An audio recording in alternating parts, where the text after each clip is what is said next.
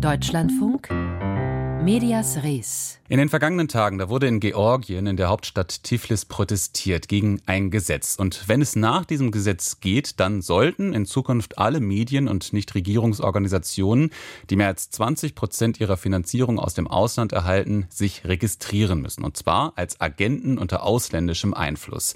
Gestern ist in Tiflis erneut die Gewalt eskaliert. Die Polizei hat die Proteste gegen dieses Gesetz brutal aufgelöst. Und nun hat die Regierungspartei Georgischer Traum angekündigt, der Gesetzesentwurf wird zurückgezogen. Ich habe vor der Sendung mit meiner Kollegin Tatjana Montik gesprochen. Sie ist Journalistin, sie lebt seit vielen Jahren in Tiflis und wir haben zunächst über die gestrige Nacht gesprochen. Sie waren vor Ort. Wie haben Sie die Demonstrationen erlebt?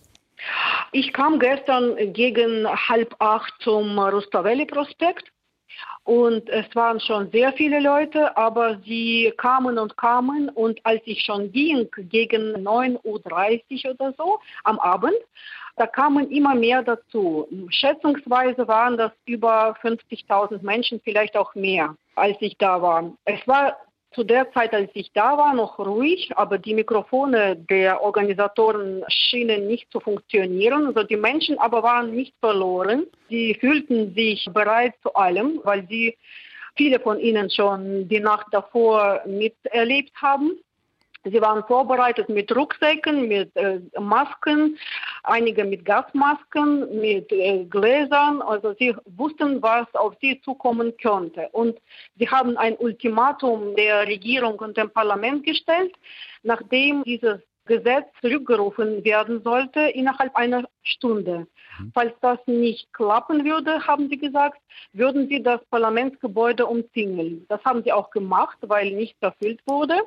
Dann hat eine Gruppe von Aktivisten bzw. Provokateuren, das weiß man bisher nicht, angefangen, die Gitter auszureißen an einem Seiteneingang des Parlamentsgebäudes. Und daraufhin hat die Polizei eingegriffen und ist dann gegen die Demonstrierenden zu Felde gezogen. Es, sie hat verwendet Tränengas, Wasserkanonen, Lärmbomben, Gummikugeln. Mhm. Also man kann ja davon sprechen, das ist eine heftige, brutale Reaktion der Behörden. Und dann kam aber jetzt trotzdem die Entscheidung, das Gesetz wird zurückgezogen. Wie erklären Sie sich diese Kehrtwende? Eine sehr interessante Frage, die man sich hier auch nicht ganz beantworten kann. Nicht viele glauben an äh, gute Absichten der Regierung und man vermutet, sie könnte äh, unter anderem versuchen, Zeit zu gewinnen beziehungsweise einen Keil zu treiben zwischen die inzwischen konsolidierte Zivilgesellschaft. Mhm. Aber wie nach dem Briefing der regierenden Partei Georgischer Traum bekannt gegeben wurde, wird dieses Gesetz zurückgezogen, beziehungsweise es wird über den ersten Teil dieses Gesetzes in, in der zweiten Lesung abgestimmt und es wird dagegen gestimmt. Mhm. Deshalb, sie wollen sich, glaube ich, ein bisschen glaubwürdiger machen und das werden sie demnächst machen. Demnächst aber gibt es heute einen Protestmarsch und eine große Manifestation wieder am Rustaveli-Prospekt. Jetzt haben Sie schon gesagt, es gibt Skepsis gegenüber dieser, dieser Entscheidung. Wie fallen denn die Reaktionen konkret aus in der Zivilgesellschaft, zum Beispiel in den sozialen Netzwerken? Ah, sehr interessant äh, sind die Reaktionen. Ich habe eine der beeindruckendsten Reaktionen, die ich gelesen habe, gerade in den sozialen Netzwerken, war die Aussage, wir haben eine Schlacht gewonnen, aber ein großer Kampf steht uns bevor. Ich denke, man wird nach Neuwahlen verlangen und nach dem Rücktritt der Regierung. Mhm. Jetzt muss man von außen betrachtet sagen, es ist ein bisschen rätselhaft. Georgien plant ja Teil der EU zu werden. Man hat ja den formellen Antrag auf Mitgliedschaft sogar etwas früher als geplant eingereicht, aufgrund des Ukraine-Krieges. Und dann jetzt eben dieses Gesetz, was ja den Beitrittsplänen eigentlich grundsätzlich zuwiderläuft. Warum gab es überhaupt diesen Gesetzesvorstoß? Eigentlich hat die georgische Regierung keinen Grund zur Sorge gehabt, weil sie sich im Moment ziemlich stark fühlen sollte, weil die Opposition schwach äh, ist und zersplittert.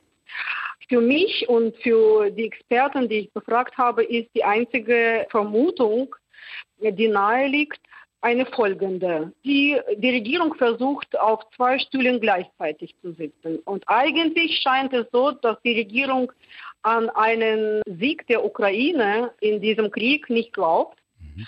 und dass sie sich vorbereitet darauf, auf den Fall, dass äh, Russland eventuell gewinnen würde und dass Georgien eventuell ein nächstes Ziel werden könnte für Moskau. Und so versuchen sie so eine Art Appeasement oder Finlandisierungspolitik zu betreiben. Und eventuell gab es auch einen direkten Hinweis aus dem Kreml, dass die Regierung so ein Gesetz durchbringen könnte, beziehungsweise das Parlament. Mhm. Schauen wir mal auf die kommenden Tage. Sie haben schon gesagt, es gibt möglicherweise Forderungen nach Rücktritt der Regierung, vielleicht sogar Neuwahl. Was glauben Sie, wie wird es weitergehen?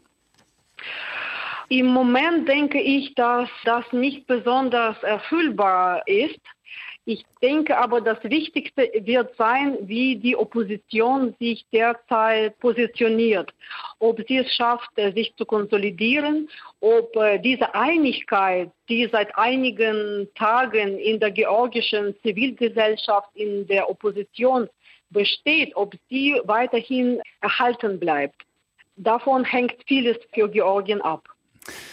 Frau Montek, Sie waren, bevor Sie nach Tiflis gekommen sind, als Reporterin einige Jahre auch in der Ukraine. Und jetzt haben Sie uns im Vorfeld berichtet, kriegen Sie interessanterweise Rückmeldungen aus der Ukraine zu dem, was aktuell in Georgien, in Tiflis passiert. Was sind das für Rückmeldungen? Was sagen die Ihnen?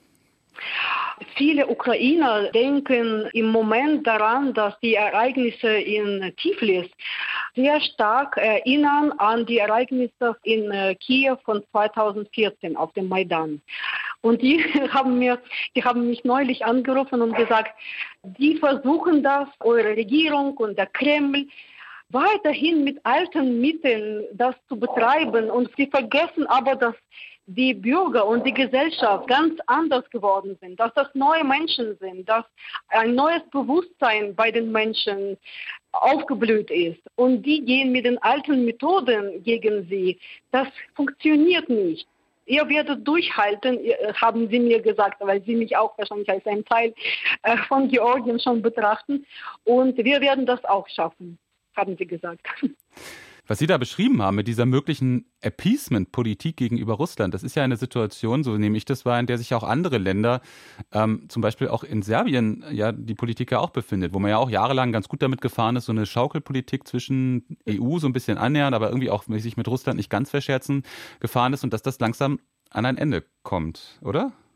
Äh, genau, genau. Und das, was ich noch hätte sagen müssen, es gibt doch diese Verbindung des reichsten Mannes in Georgien, der auch die Drähte zieht in der Politik, Bedina Ivanischvili. Vermutlicherweise gibt es eine Verbindung zum Kreml weil er hat sein Geld in Russland gemacht. Er hatte ein Prozent der Aktien von Gazprom gehabt dann hat er sie angeblich verkauft, aber man vermutet, es gibt eine Akte beim FSB gegen ihn oder sonst was auch immer, was für ihn schädlich sein könnte. Und deshalb erfülle er gewisse Anforderungen aus Moskau oder muss er hören, was der Kreml sagt. Das hat aber niemand bewiesen bisher. Das sind nur reine Spekulationen, ein Nebelfeld. Mhm. Ja, das ist auch äh, eine der Erklärungen, warum hier äh, auf Moskau so viel wo so viel Rücksicht genommen wird. Und außerdem darf man nicht vergessen, 20 Prozent des georgischen Gebietes ist besetzt durch Russland. Man äh, vermutet, dass weitere Eskalationen kommen können, Provokationen, dass Georgien sehr schnell in diesen Krieg hineingezogen werden kann.